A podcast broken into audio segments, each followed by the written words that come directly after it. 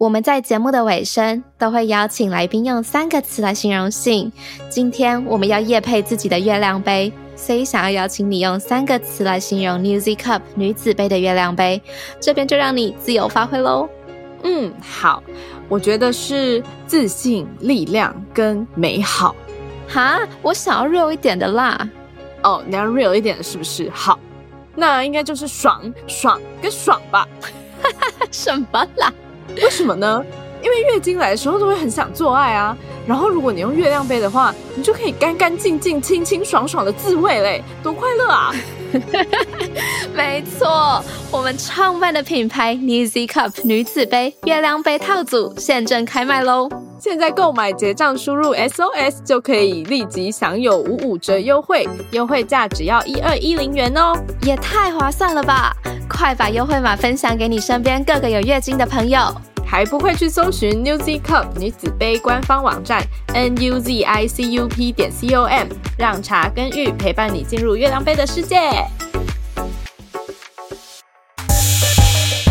哎，我跟你说哦，昨晚在床上的时候啊，你小声一点啦。不管啦，我要 shout out sex。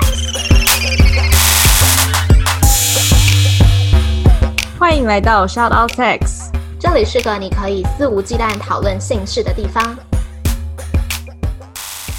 嗨，大家好，欢迎来到 Shut Up Six，我是茶。嗨，大家好，我是玉。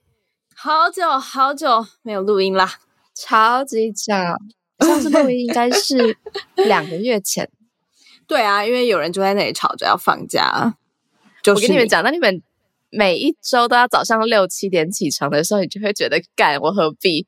然后我就有一天就受不了了，我就跟茶说，我觉得我们好像需要休个一两个月的假。结果我们一不小心就休太久了。那还好吧？好啦，那我们今天一回来就要聊一个我很有兴趣的话题，我最喜欢这个话题了。我们今天要聊什么呢？处女膜。你曾经对处女膜有过哪些迷思？你说我吗？对。哦，Let me sing singing，M M M。我以前一直以为处女膜真的是一片膜，OK，嗯哼，对，这应该算迷思嘛，因为它不是正确的，等一下会跟大家介绍到。但是呢，我并没有觉得说这片膜对我有什么影响，我不觉得它对我的人生有什么意义。OK，嗯，所以。像性行为，第一次发生性行为啊，然后使用侵入性生理用品的时候，我从来就没有觉得说，那我的处女膜怎么办之类的，或者是甚至是去医院给医生内诊的时候，啊对我好像都就我知道这个东西存在，然后我也不是很正确的理解这个东西，但是我没有对这个东西有什么其他赋予它什么价值，这样。但如果嗯，我们就 base 在假设对你而言，它是一片膜这件事情上。嗯，那你有觉得要让这个膜破掉的人是谁？这件事情有对你有什么？你有觉得应该要是谁吗？就没有啊，就是自己或者是是物品之类的哦，就是没有啊。我觉得我当当初我就是一直很想要试试看性行为而已，我也没有在乎那片膜怎么样。对，所以吸引我的，对我来说比较重要的是性行为这件事。嗯，然后我还记得我那时候第一次的时候，我其实没有流血，嗯，然后我后来好像也没有觉得怎么样，就是我也没有觉得说啊，我怎么没有流血什么之类的，就是这片膜完全喝醉了吗？啊，没有啊，怎么样？我每次都喝醉了，不是？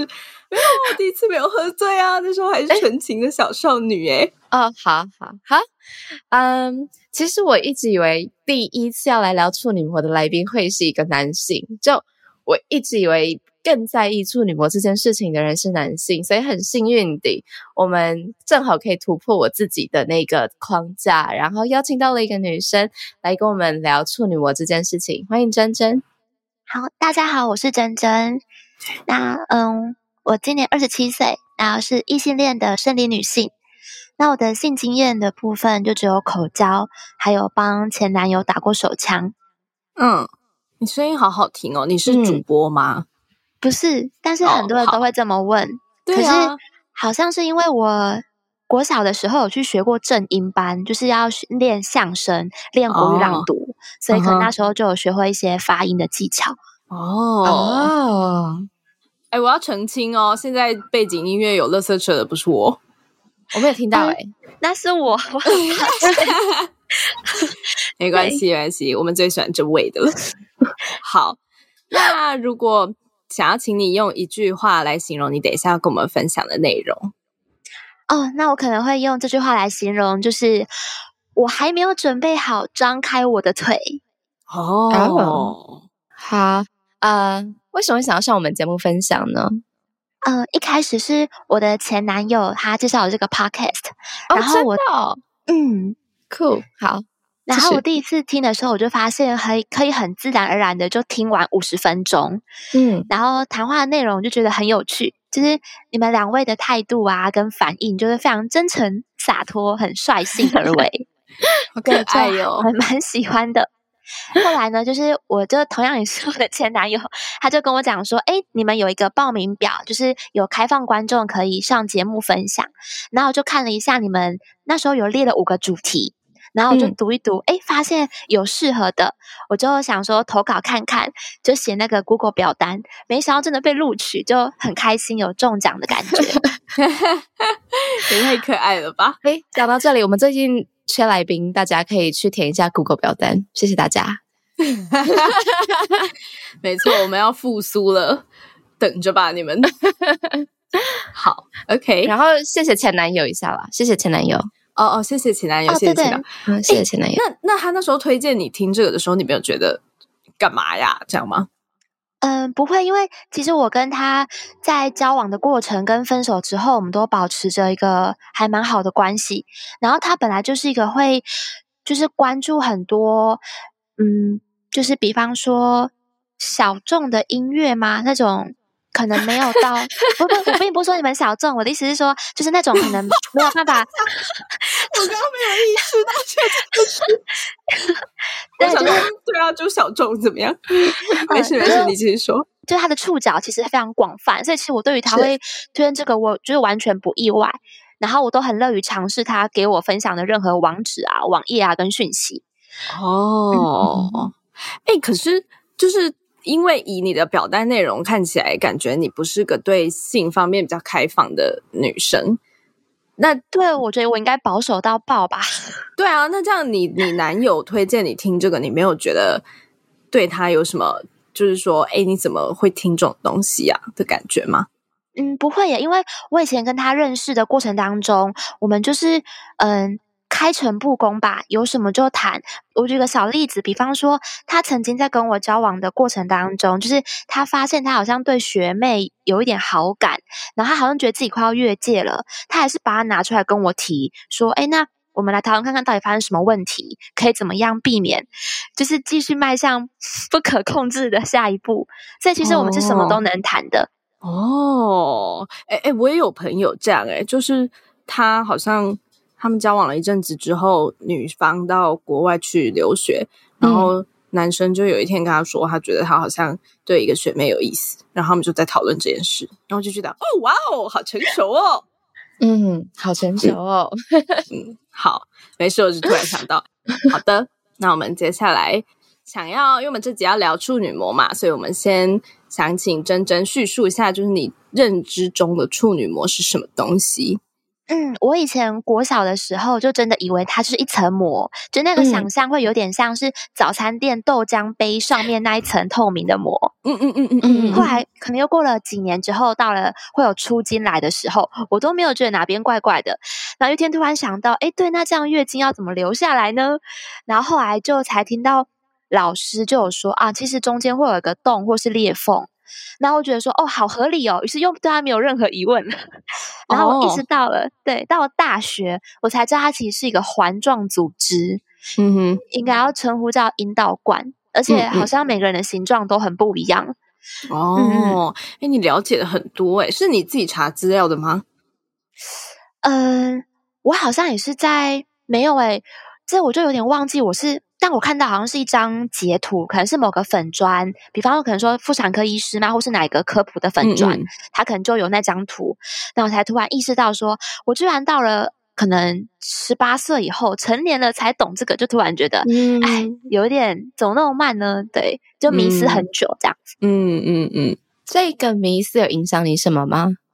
嗯，好像也还好，因为我是大学之后知道这个讯息，但我大学以前都是在就是国高中嘛，所以其实学生时代都算是环境比较封闭，也比较生活也很单纯，所以好像对对，所以应该即便有这个迷思，好像对于那个时候生活很。很平凡的我，好像不会，可能不会有什么额外的嗯。冲击吧，嗯，所以嗯，你保护的是这个膜的完整性吗？在啊，在你知道他是什么样子之前，还是只是当时没有对象？对对，我是上大学才交男朋友的。OK OK，哦，所以你在理解到处女膜并不是一片膜之后才有交往的对象？对对对，他们好像两个几乎是同时发生的。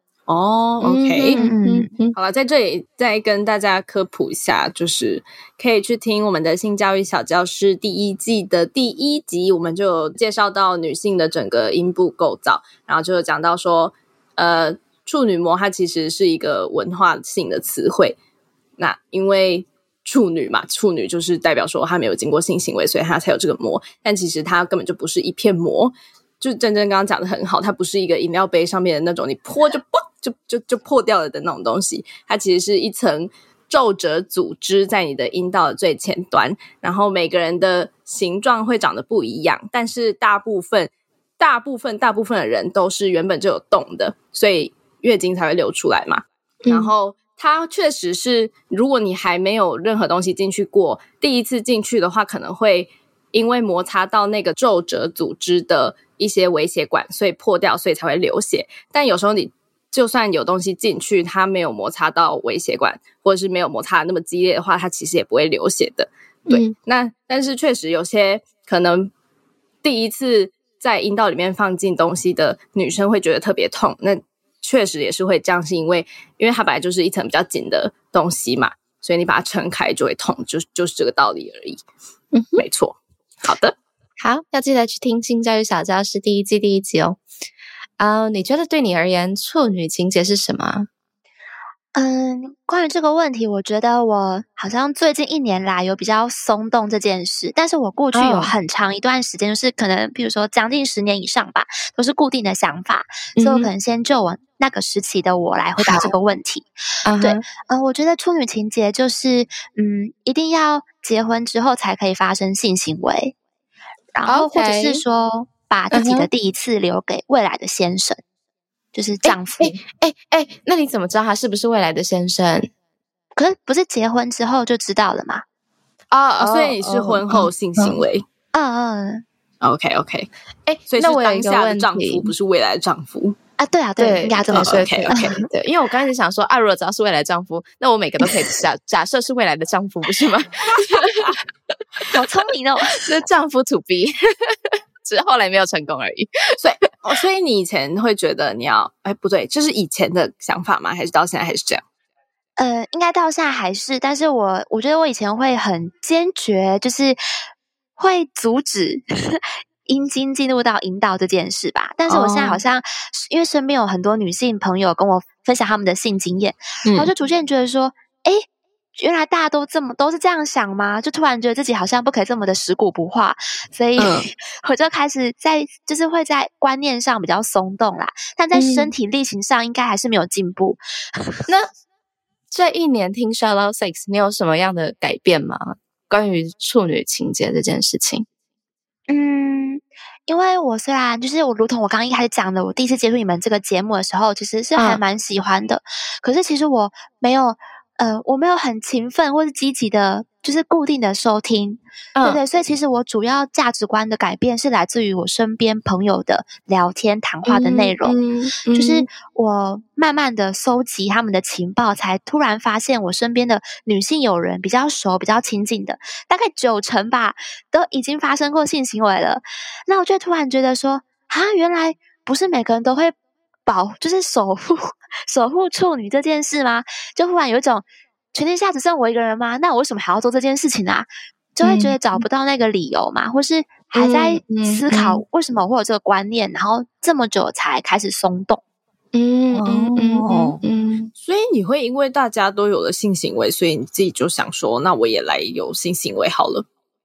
会有呃，会有一点这种感觉，就会觉得说，如果这么多人都不这么做，那我继续坚持的最初的动机跟理由是什么？还是我只是因为，比方说长辈，比如妈妈叫我不能这样，我就一直就是遵守到，我就开始思考我到底为什么没这么做的？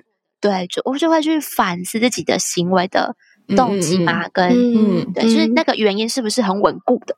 嗯哼，哎，所以你刚刚有提到。就是你对阴茎进入阴道这件事会有反感，那那其他东西会吗？其实很神奇，就是不会。呃，我我应该说，我大学毕业以前，我都没有尝试任何东西进去我的身体里面。然后，嗯，大学毕业之后，就是我听到我有个学妹，她就推荐我使用卫生棉条。嗯，然后我就想说，好吧，就试试看好了，因为他就有送我大概两三个干净的，就是给我用，免费就送给我。然后我就想说，好，就试试看。然后试了一次之后，觉得哎，它就是嗯，比较不会有黏腻的感觉，就比较干爽。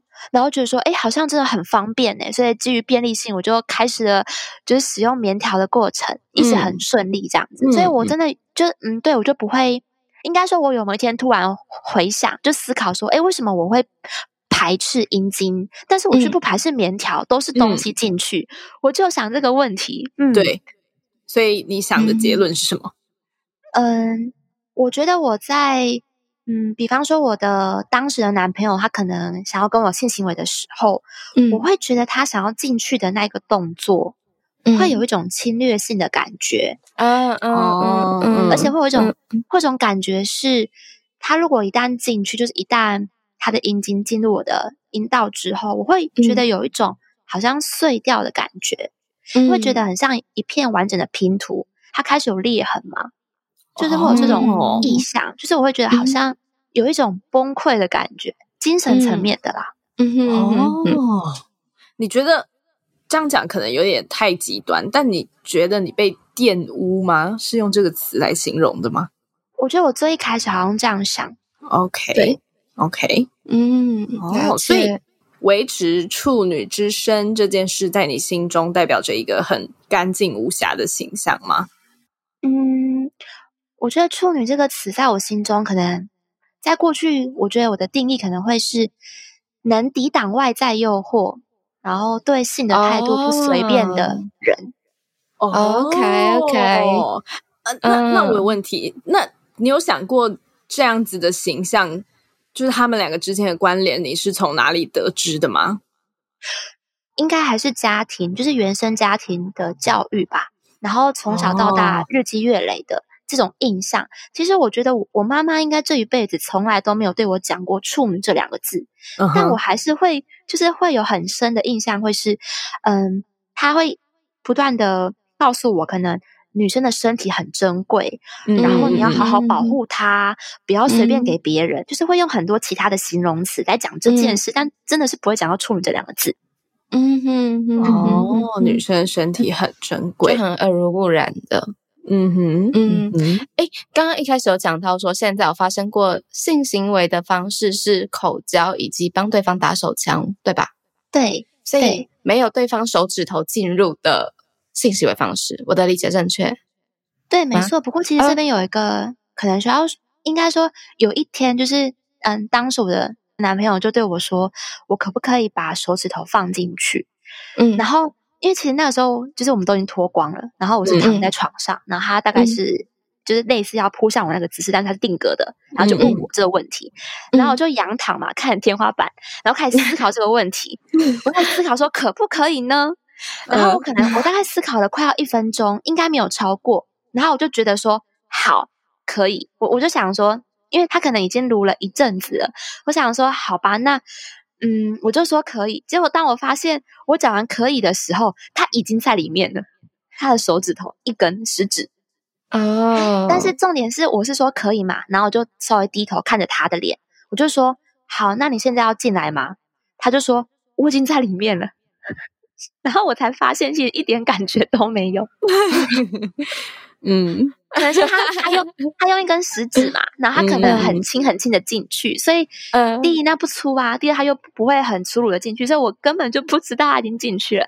其实我当下有一种有点生气的感觉，因为会觉得受骗了。我说我还没说可以，诶，我还在思考那一分钟，他就他就，所以我就觉得呃有点受骗的感觉。嗯，然后我下一秒就是我开始思考说。啊，算了，就是，嗯，因为我会觉得说，其实我最后还是有答应你，虽然，嗯，对，所以我想说，好吧，就就就讲走了，对，这样子。嗯哼，我有问题。那在你们一开始交往，就是你们即将进入到有身体接触的时候，你是怎么让他知道说你不接受阴茎性行为的，或者是任何阴道侵入式的性行为的？嗯，我们一开始。我们交往的第一个礼拜，他主动跟我说他不想要那么快的发生性行为，然后我就心里想说：“哦，正合我意，正中下怀，就觉得很开心。”然后后来过了一年多吧，他可能开始逐渐的对于就是这种亲密关系会有点需求。嗯，那一开始都只是摸摸抱抱而已，然后可能等到后来开始会脱衣服好了，然后我可能就跟他讲说：“哎，我并没有想要被进去。”然后他也就说：“哦，他也没这个意思，只是可能觉得从抱着有衣服的我进展到抱着裸体的我，可能还是有差别。他只是想要说他想要更进一步，但他并没有想要进去。对，所以在那个时候，我可能就提出我的需求。哦，所以他从头到尾完全没有对这件事有什么反驳吗？也不是反驳啦，就是试图要改变你的想法之类的。不会，我觉得他一直都还蛮尊重我的。比方说，他从来都不会有用手扶着老二，然后说就在那边甩，给我进去，不会，没有，没有，没有这种画面，不会啦。对，OK，没有，我不是说他不尊重你，但我是说他有没有尝试想要，就是因为如果他有这个意思的话，他可能会提出来想要沟通嘛。就他好像也没有这个意思，是吗？嗯，我们总共交往五年半。然后前面的四年完全都没有，最后一年半就开始有，就是他开始会有比较积极的想要，就是希望我的防线可以稍微软化，或是我们可能有更多元的性行为的方式等等。哦，是同才的关系吗？因为越来越多人在发生性行为。哎，哦，没有没有，不是，而是因为我们到了交往的后期，我们双方都开始感觉到感情有一点危机。然后这时候我不知道，我真的觉得男生他们在遇到感情上的不安全感，会很倾向用身体来得到抚慰。OK，所以他可能就会开始需要更多的身体接触，来让他感到这段感情是无坚不摧的，或是不会有什么危险。哦，是哦，男生有这样哦，我我没有感觉。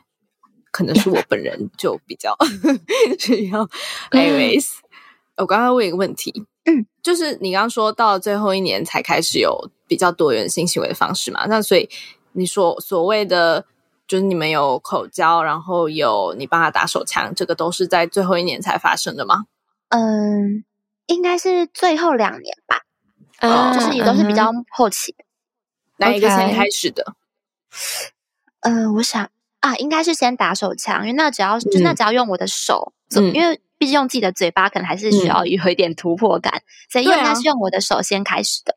那用嘴巴是他邀约你，邀约你，还是你主动想要做这件事？嗯，是我主动主动说要做的，然后他当时非常的惊讶，而且他他还有点抗拒。那可是，那你对于口交也就不会有这种呃，觉得好像被污染啊之类的感觉？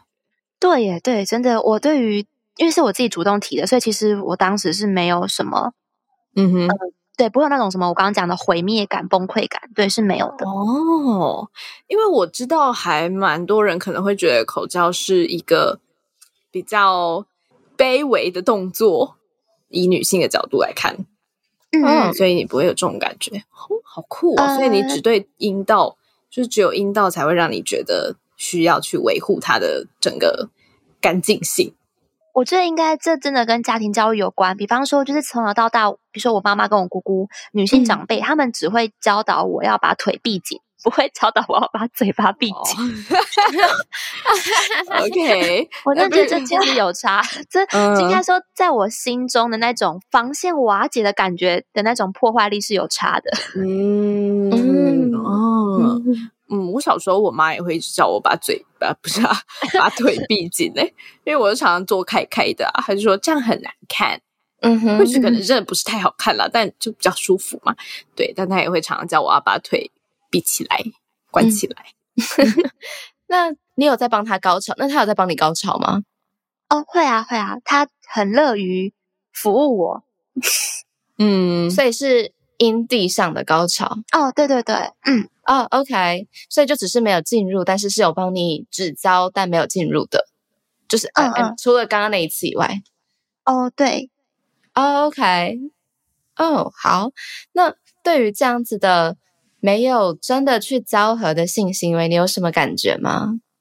嗯，我自己并不会觉得有什么空虚的感觉啦。然后，我觉得在我跟他交往的前阵子吧，就是他其实也都还算，应该说我们两个一直都能从性行为当中得到满足感跟亲密感。就是我会觉得那个过程是是一个很舒服的，就是肌肤相亲的过程，其实是很愉悦的。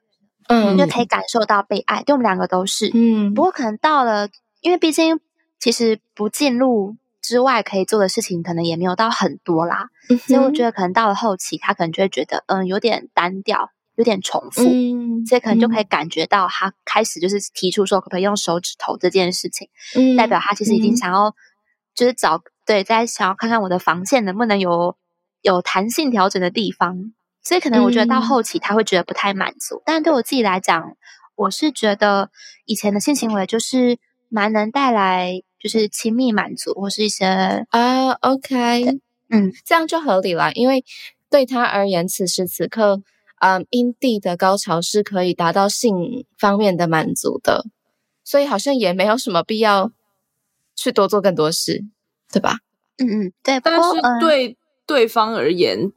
他也不会想要做这件事。我觉得主要是因为对方并没有很强烈的想要进入阴道，所以这件事一直没有 被拿出来讨论，或是一直没有实现吧。不然正常的情况，正常哎，不是说正常啊，就是可能比较比较多的状况会是呃，可能对方会一直觉得，因为毕竟阴茎进入阴道对他们来讲是比较刺激的感受吧。嗯，我觉得对大部分的。男女关系来说是这样，然后因为哦，大家可以去听性教育小教室的第五集，就是我们有讲到说，女性的最大的性器官就是阴蒂，然后这个阴蒂其实是它有脚的，然后它的脚是在阴道的旁边这样子包起来的概念，所以其实即使阴茎进入阴道，阴道里面是无感的，所以你在刺激的还是阴蒂，只是有些人的阴蒂会比较敏感。有些人阴蒂比较不敏感，那最外面那一个痘痘露出来那个痘痘当然是最敏感的地方嘛，所以你只要刺激它，你也可以达到就是很高的高潮这样。但对男生来说，龟头是他们的那个阴蒂的概念呐，对，所以他们龟头如果可以进去阴道里面，就是来回摩擦或干嘛的话，应该对他们来讲是比较大的刺激的感受。嗯嗯，我我可以补充说明一件事情，就是说。因为我后来跟我男朋友分手之后，我们还是有保持一朋友关系嘛。然后他就是他最近有交了一个新的女朋友，嗯，然后我就问，应该他自己就有告诉我说，他有意识到他们很快就会发生性行为。然后我就觉得说，哇哦，就是你跟我之前交往了五年半都没有，想必这一次你应该非常兴奋吧？终于可以人生第一次进行一个阴道性交了，所以我就非常期待。虽然那不关我的事，但 然后我就你好可爱哦。然后我就终于逮到一次机会，我就私讯他问说：“哎，就类似就问他说，你们你们真的就到底做了吗？然后感觉如何？”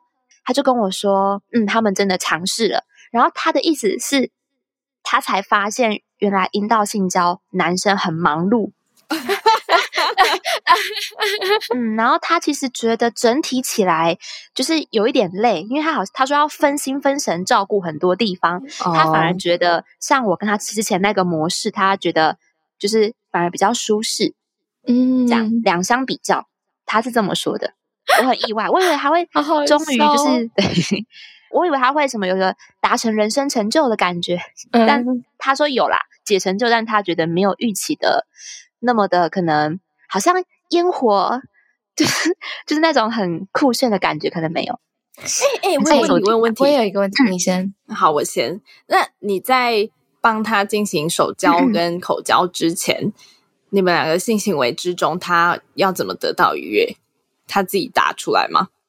哦，对，这个我可以跟你们分享，因为好像就是呃，在我还没有跟他打手枪之前哦，嗯嗯，他的性行为方式很有趣，就是我平躺在床上，然后整个人趴在我身上，就是压下来。对，然后这时候就是他双脚会稍微打开，然后我就要把一只腿插进去他的双脚当中，然后他就会趴在我身上嘛，然后调整一个姿势，就是我就会抬我的大腿去顶他，摩擦他的阴茎，对，就是他趴在我身上嘛，OK，然后我可能手会轻轻的放在他的背或是尾椎那里，嗯，然后当我顶的时候，我就把我手往下压。就是尽量让他他整个人趴在我的大腿上，摩擦到那个敏感的地方，然后直到他射出来。哦，他这样会射？对哦，会哦，因为我可以感觉到那一块湿湿的。OK OK，所以你可以让他射在你身上。嗯，可以啊，就是不要不要在阴道里就可以。OK，嗯，好好酷哦。我们维持这种像是抱着大玩偶的方式还蛮久的，可能两年三年有吧。嗯。哎，那那这个性行为很常发生吗？哎，其实，在那时候好像是我大学三年级，我觉得很常发生，而且我们甚至连，因为他的是雅房，就是没有没有独立卫浴的，那个房间是正方形，其实中间还蛮大，很宽敞。然后他有时候会就是让朋友免费借住在他的地板打地铺，就是有时候甚至朋友还在那边睡觉，早上没醒，然后我会跟他做这件事情。好刺激！就是我也会把他顶到高潮，对，就 那时候还蛮常做。人生那个清单之之一，很好玩，没有不是没有没有那么夸张，但是还蛮常在别人在场的时候做这件事情，而且就是别人还没睡醒的时候。哦，哎，这样很方便，因为你不会发出声音。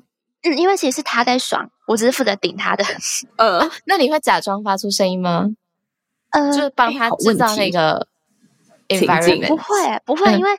嗯，但是我可能会趁机用我的手指头，就是摩擦他的背吧，因为他的背跟腰很敏感，就是他可能会就更舒服吧。我可能会这么做，但我不会发出声音。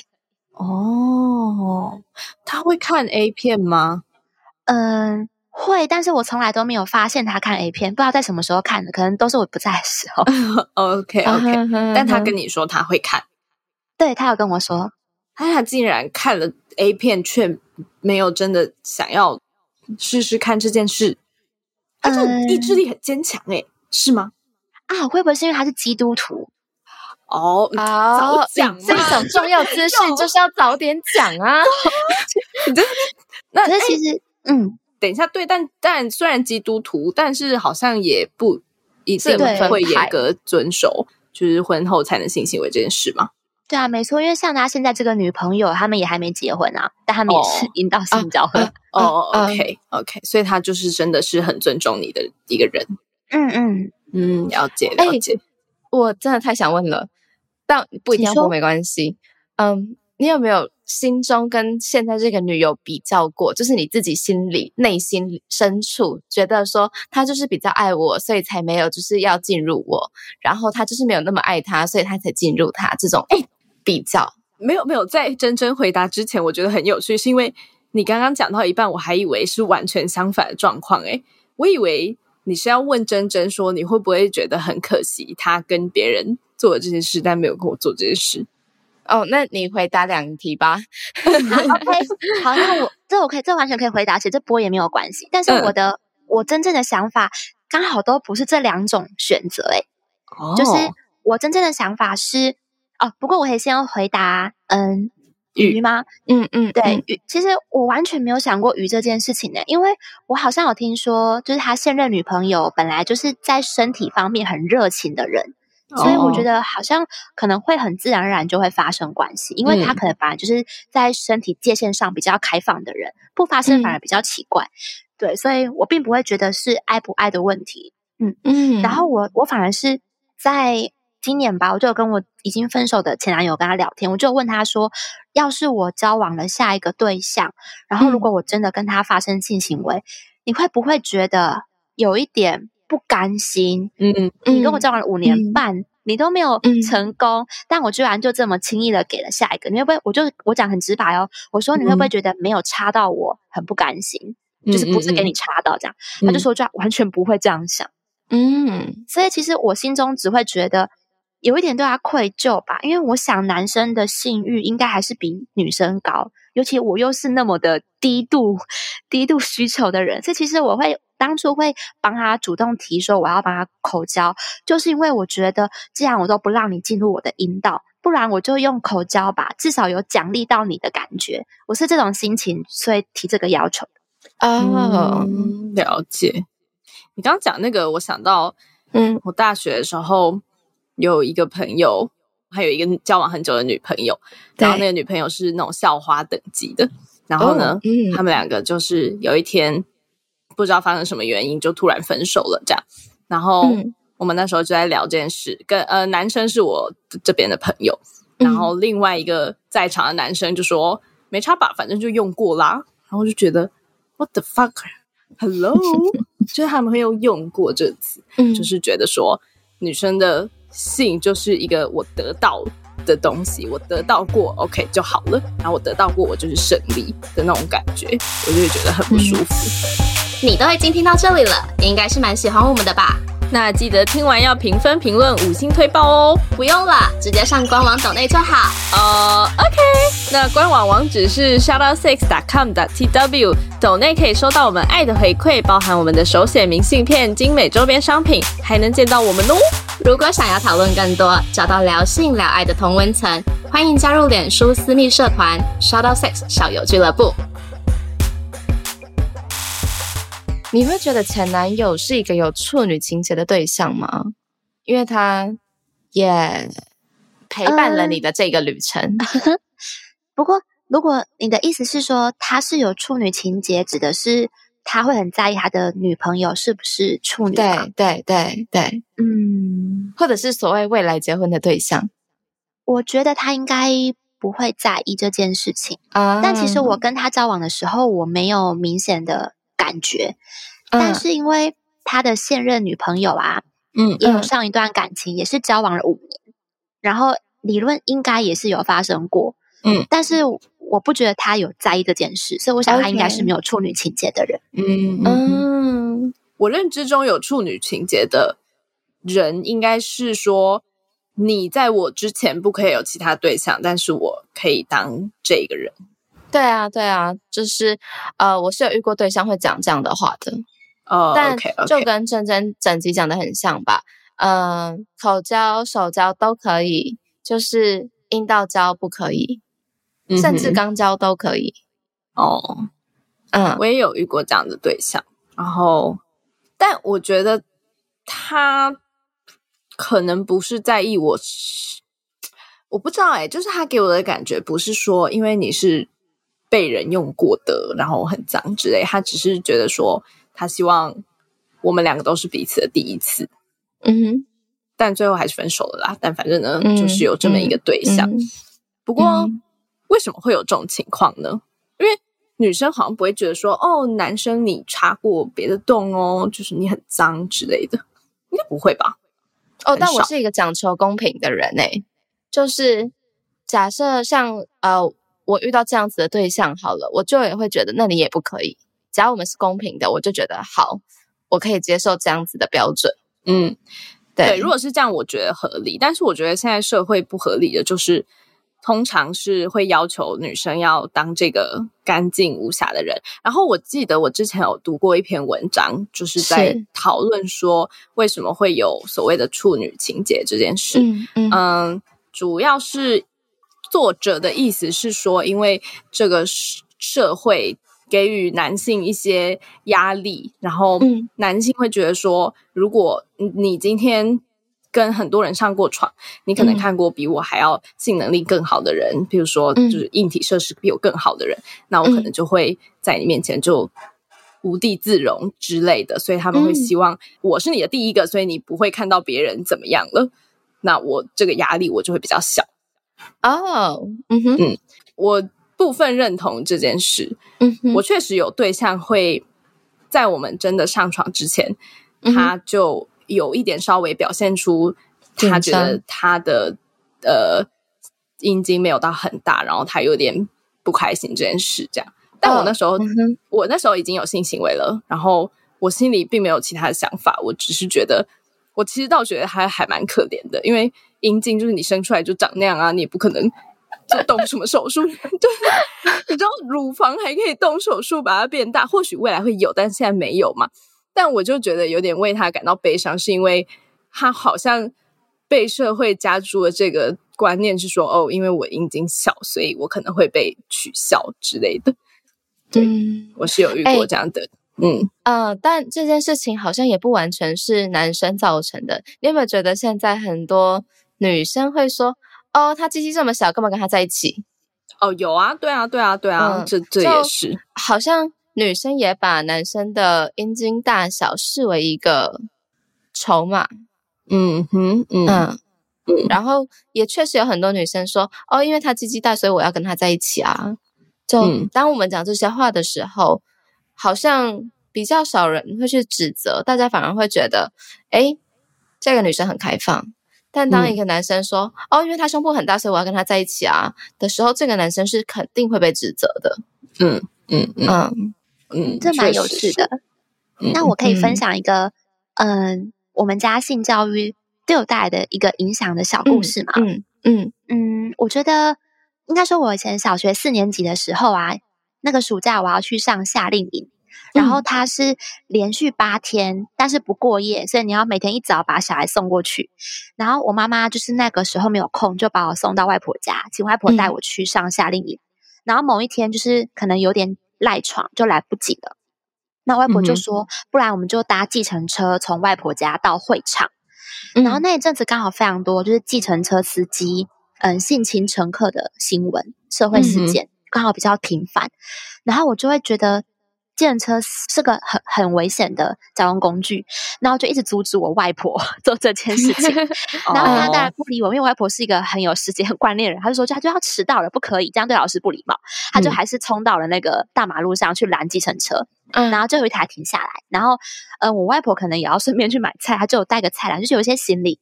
然后司机呢看到一个老太太嘛，白发苍苍，跟一个小女孩，然后他就。司机就下车，然后帮外婆拿行李。然后那时候我就拉着我外婆的手说：“不可以，计程车很危险。”嗯，计程车司机会。然后我原本是我其实非常想要大喊说：“他会强暴别人，不可以上车，上车就完了。”但是司机都在我面前，我实在没有脸讲说他你会。但是我就是拉着我外婆的衣服，一直就是很急的快要哭出来。外婆说：“你不用害怕，我陪你搭车。”然后他就一样把我拖进车子。然后我一整路呢，就盯着司机的后背，心想他什么时候会转头来性侵我们。但其实我那个时候根本连性侵要怎么进行我都不晓得。对，这其实是一个完全没有具备其他性知识，只是对于只是感觉到性侵是一件很不好的事情，好像女生被侵犯了就是一个很大的坏事。所以其实我觉得我们家可能性教育方面没有很明白的讨论一些事情，所以导致我可能从小对于性是有一些嗯，就是戒慎恐惧的心态吧。嗯嗯嗯嗯嗯。但那你有没有遇过其他人来教导你应该要怎么对待自己的身体？就是非爸妈的人。嗯，一个比较明显的印象应该是我学妹，就是我学妹她有一次跟我分享，她跟她男朋友就是。性行为的过程，她就有提到说，他说你可以请你的伴侣，然后就是用三根手指头，就是扣掉大拇指跟小拇指，用三根，然后并在一起，然后进去按压你的阴道内部，就是轻轻按压，然后就是有点像是绕着一个圆圈，就是那个孔径里面的每个地方都稍微按压。他说，慢慢的、慢的，就是他说好像。不用很久，你的阴道就会变得非常柔软，然后你会觉得里面好像打开了一样。就他其实很鼓励，应该是要去，就是对自己的身体做探索的。哦，我这题原本不是要问这个答案，但是真的吗？给了这个答案，我觉得很不错哎，你学妹很不错。对我，我觉得我之所以讨厌处女情节的原因，就是因为我觉得处女这个词感觉就是好像。应该就是期待别人去戳破，就是去打破你是身为处女这件事嘛？但我觉得根本就不应该是这样啊！就是你自己的身体，你自己要先探索啊，你要先了解你的哪一个器官长在哪里，然后怎么样才会开心之类的，你才可以去真的做别的事。就算你要性行为也好，放生理用品也好，放避孕用品也好，前提都是你要先了解你自己的身体，而不是就是在那里守着一个看不到、根本也不是真的处女膜，然后。期待别人来带你进行探索身体这件事，因为我记得我们那时候在讲嗯月亮杯的时候，应该是性教育小教室小教室性教育小教室的第一季第四集，我们有讲到生理用品嘛，然后我们就有分享说，呃，一篇调查去显示为什么亚洲社会对月亮杯这个用品会比较，应该说不是不止月亮杯啦，就会。卫卫生棉条、月亮杯这种侵入式的生理用品会比较抗拒，然后有一个原因就是因为处女情节。然后那时候有一个听众就私讯我们说，呃，他不会为了要让生理期变得比较轻松，就想要去在阴道里面放一个东西，他期待是性行为，就是他的性对象来当那个第一个进入他的阴道的东西，这样，然后。我就觉得这件事就很奇怪，就是你怎么会期待另外一个人来探索你的身体先，而不是我先探索我的身体，再让另外一个人进来呢？嗯哼，所以我觉得就是真的处女情节对我来说最不解，然后我我讨厌这个东西，因为它造成大家这个印象的原因是这个，就是。如果你说我就是想要当你的第一次什么的，OK，那我那我可以接受，那那那就是个人选择嘛，没差。但我觉得处女情节让很多人失去了探索自己身体的机会啦。嗯嗯嗯。但今天真正的案例案例呃不是今天 就是今天真真分享的是他有很好的观念，然后性教育背景，甚至身边的同才会给他探索自己身体这样子的观念。但他有另外一个枷锁，嗯，是那个社会所给予，或者是家庭教育所给予的，嗯嗯。好，那珍珍，你会以同样的标准来要求你的对象吗？嗯，不会，因为我觉得用自己的标准去要求别人还蛮自私的。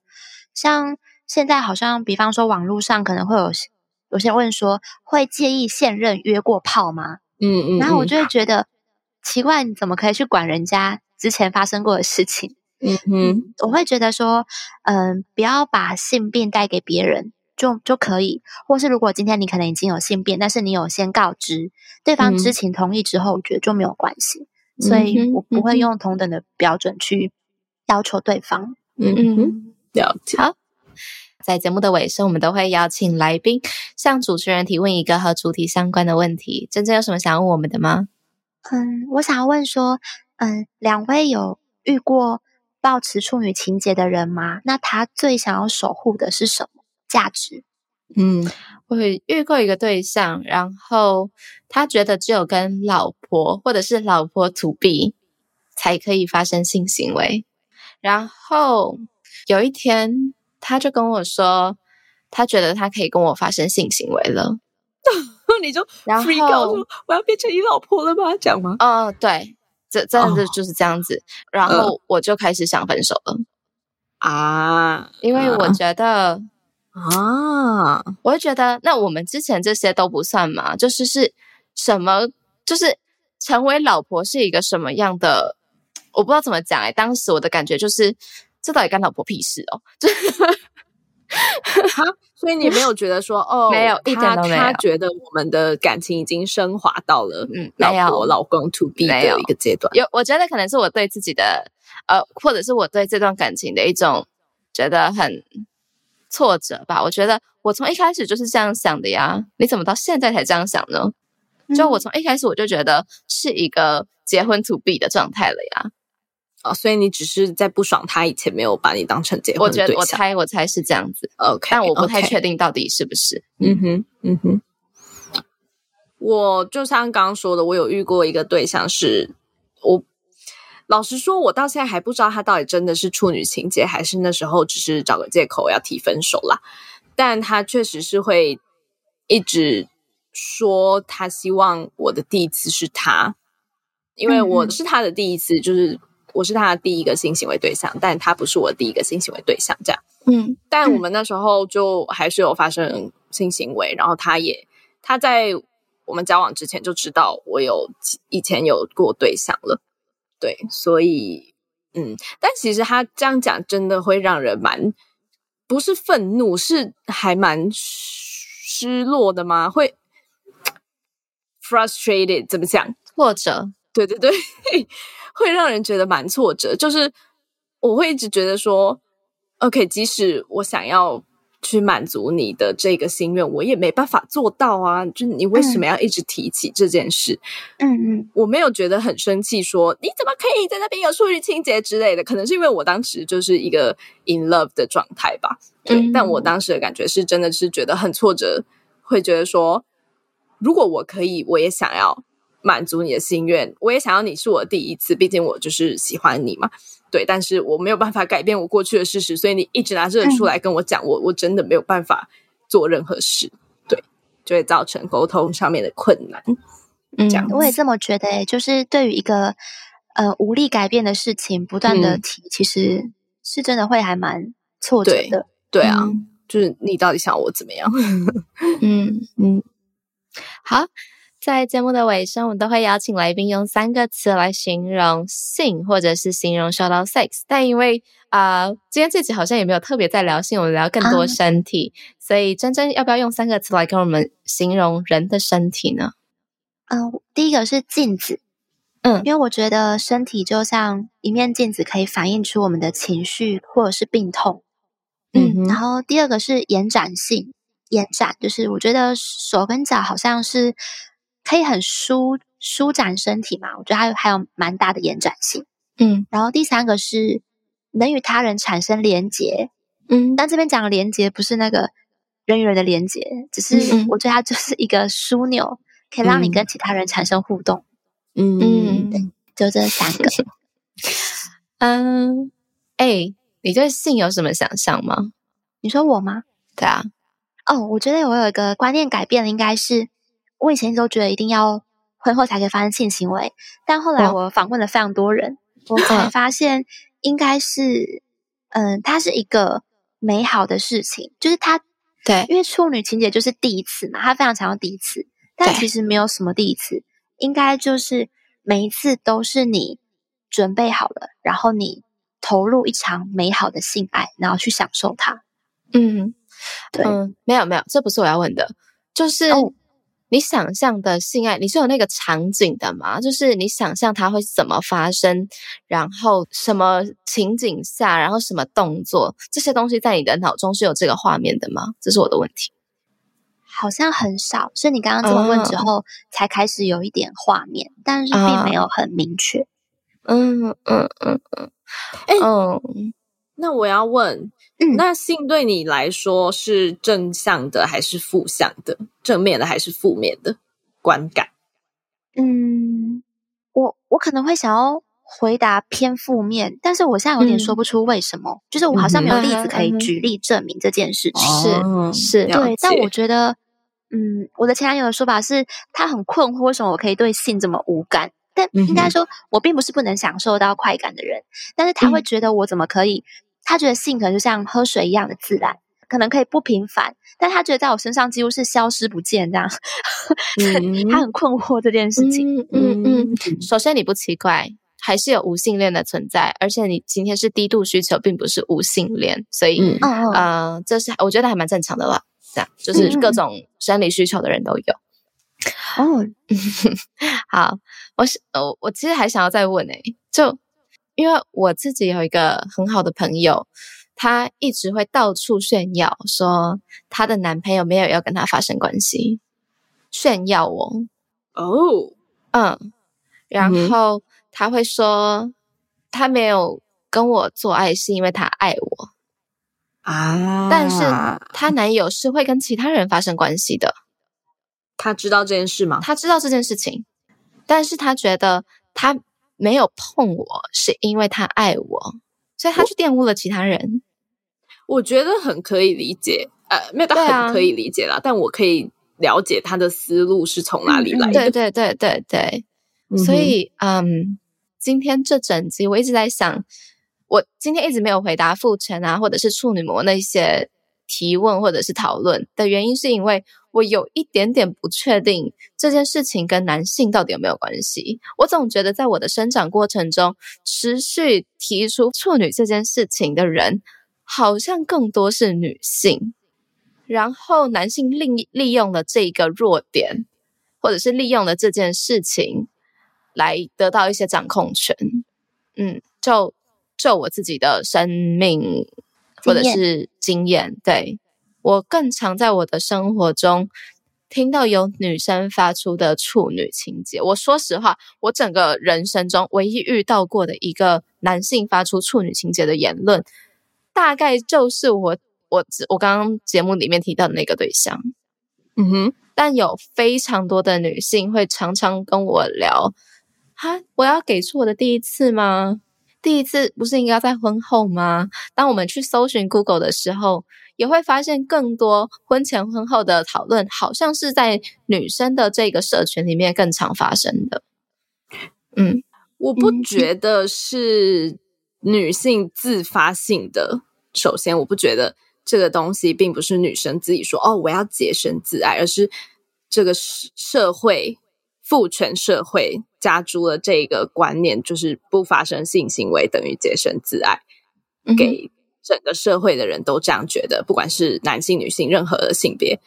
所以，在这个框架下活了很久之后，我们就会把它内化成我们自己的东西，然后我们去觉得说：“哦，没错，我就是要洁身自爱。”嗯，所以我会演变出我自己，S 以女生，就是我是以女生的角度。女生我自己也会有处女情节，所以会有那些讨论。我觉得绝对不是一开始女生会觉得说，哦，性行为是很肮脏的，所以我不可以做，所以我要是处女这样。我觉得一开始绝对不是这样，因为性欲这个东西本来就是生理需求啊。那如果我我追求我的生理需求有有到底哪里有问题？所以我觉得不会有人去，就是想要套一个枷锁在自己身上，然后阻止自己去追求这样子的性生理需求，也就是性欲嘛。所以我觉得一定是有人呃赋予了这个生理需求、追求生理需求的动作另外一种意义，然后才衍生出后续那一堆说哦，追求性行为是一个。肮脏的事啊，或者是说你要结婚之后，你才可以把性给出去，你才可以有这个生理需求，这些事才会发生，就是很像很像贾伯斯，你知道吗？就是他的影响力已经 大到大到说，告诉你这个是对的。突然，我 脑袋里贾伯斯，我脑脑袋里面就出现那个苹果的画面。我的意思是说，就是他这个概念，他已经强大到。渗入每个人的脑袋中了。那既得利益者是谁？非既得利益者是谁？这个就是他这个概念去强化的事。所以，当嗯，就算我们是被受压迫的人，我们也会觉得我们就是应该要这样做。就好像种姓制度里面的。你会看很多纪录片什么的，会讲到说，其实他们那些奴隶，他们已经习惯了这样的生活。就算你给他自由，他也不觉得他可以去过这样子的生活。是对，有点像那个概念，我觉得啦。对，那我自己生命中也没有遇过很多有处女情的男生，说实话。但其实我生命中的男生也就就没有到很多。那我也不觉，毕竟我样本数没很多，所以我也不能乱讲话。但我相信。这件事不管在男生女生身上都是会被讨论的，但是是以不一样的方式。男生可能是说，反正我就是要结婚前我就可以 fuck around，然后就是谁的我就可以上啊。但是我要结婚的对象我必须要是处女这样。那女生可能就是会像你刚刚讲的，她去讨论说，哦，那我要不要给出？我的处女身之身给这个人啊，什么之类，就是他们两个讨论的角度不一样。但我觉得，毕竟我们还是在这个父权体制的框架下，所以这个讨论是一定存在的。然后这样子的压迫也是一定还是存在的。我自己的观点是这样。嗯，真正应该想说，现在我该怎么办？我现在我要讲话吗？真的，真的，真的，我都想说，很怕会跟你们话重叠啊。没有，你要你要讲什么吗？哦，应该我只是想要稍微补充，就是我。我刚我一直其实我一直以为处女情节应该是我弄错，我一直以为它指的是女生坚持 要保持处女到某一个时节，就是某某一个程度这样子。所以我那时候一直一直以为你们会回答我的是。你们身边有女性朋友，她坚持要当处女，然后我好奇他们的理由是什么？为什么他们 非当处女不可？就是 对，然后我我没有料到说，哦，原来你们你们想到的是男性友人，因为我一直以为 这个是 for 女性的问题，但应该是我误会了。哦，这也蛮有趣的，但我蛮想回答的。呃，就某一个朋友，我我真的蛮多所谓处女情节的朋友的。呃，某一个朋友。嗯，她坚持不要跟她的男朋友发生关系的原因，是因为她觉得婚后再发生关系比较能证明这一段是真爱。嗯嗯，但她没有办法回答出就是这么想的原因是什么。嗯，而且不是男生这样要求她的哦，就是男生一点都不觉得他假设跟其他人发生过关系会是一件事情，因为他们后来中间有分手过。嗯，然后总之他都迟迟的没有跟其他人发生关系。嗯哼，对，因为他相信一定要是结婚的真爱才可以。嗯，他甚至不觉得是因为身体珍贵，他就只是觉得结婚的人才可以做爱，就这样就结束，故事结束。嗯，这这甚至跟什么爱自己这 like totally 没有跟处女膜也没有关系，就破了就破了，他也可以骑脚踏车破掉都可以。嗯，对，我觉得。你当然都可以有自己的观念，然后我觉得老实说，我觉得你朋友的的想法并没有什么太大问题，因为他就是他有这样的想法，所以他做这样的事嘛。对，对他做了一个选择，OK。但我觉得有问题的是，你拿你的想法去规范别人应该怎么做，这个才是最大的问题。对对，好，那今天真的非常感谢珍珍来跟我们分享处女情节的一些相关的故事。其实我。老实说，我不觉得会有男生要来跟我们聊这件事，诶，因为他们可能会怕被我们盯之类的。我自己会我觉得我们蛮开蛮能聊的。嗯，我我觉得现在有处女情节的男生，可能也知道他们会被攻击，社会攻击，所以就不敢讲了。对，嗯。但是如果还是真的有呃男性角度。生理男性，然后可能异性恋的角度来跟我们分享你对处女情节的想法的话，就非常的欢迎。好，那我们今天大概就先到这里喽。然后如果有任何其他的想法，都可以来跟我们说，快去填表单来跟我们聊天。大家拜拜，拜拜拜。如果喜欢我们的频道的话，别忘了订阅 Shout Out Sex Podcast，以及追踪官方 Instagram Shout That Out That Sex。如果你对于本集内容有其他想法的话，快留言告诉我们哦，让我们再为你开一集。就这样，刷，刷你的下集预告。其实那时候在推的时候还蛮感动的，因为我们那个 NGO 的过程在带很多都是呃有点年纪或者可能四五十岁的，很多都是阿姨。那在带的过程当中呢，你会看到，就是有些甚至头发已经斑白的，他们就会走到后台，然后握着你的手，很颤抖的跟你讲，说他当年小时候就是小朵朵，你知道吗？那时候当下瞬间你会热泪盈眶，你会起鸡皮疙瘩，然后你会知道他正在做一件很不简单、很勇敢的事情。那这件事情是他可能深藏在心里近几十年，但是他愿意去面对，然后他就是把他勇气。传递给你那种瞬间的感觉啊！我讲的这个就是很，我觉得这个事情很重要，然后还要再持续、再努力、再做这样子。对，嗯，天啊，我我刚刚真的起鸡皮疙瘩。虽然这句话通常一般都是玉在讲的，但是我刚真的起鸡皮疙瘩。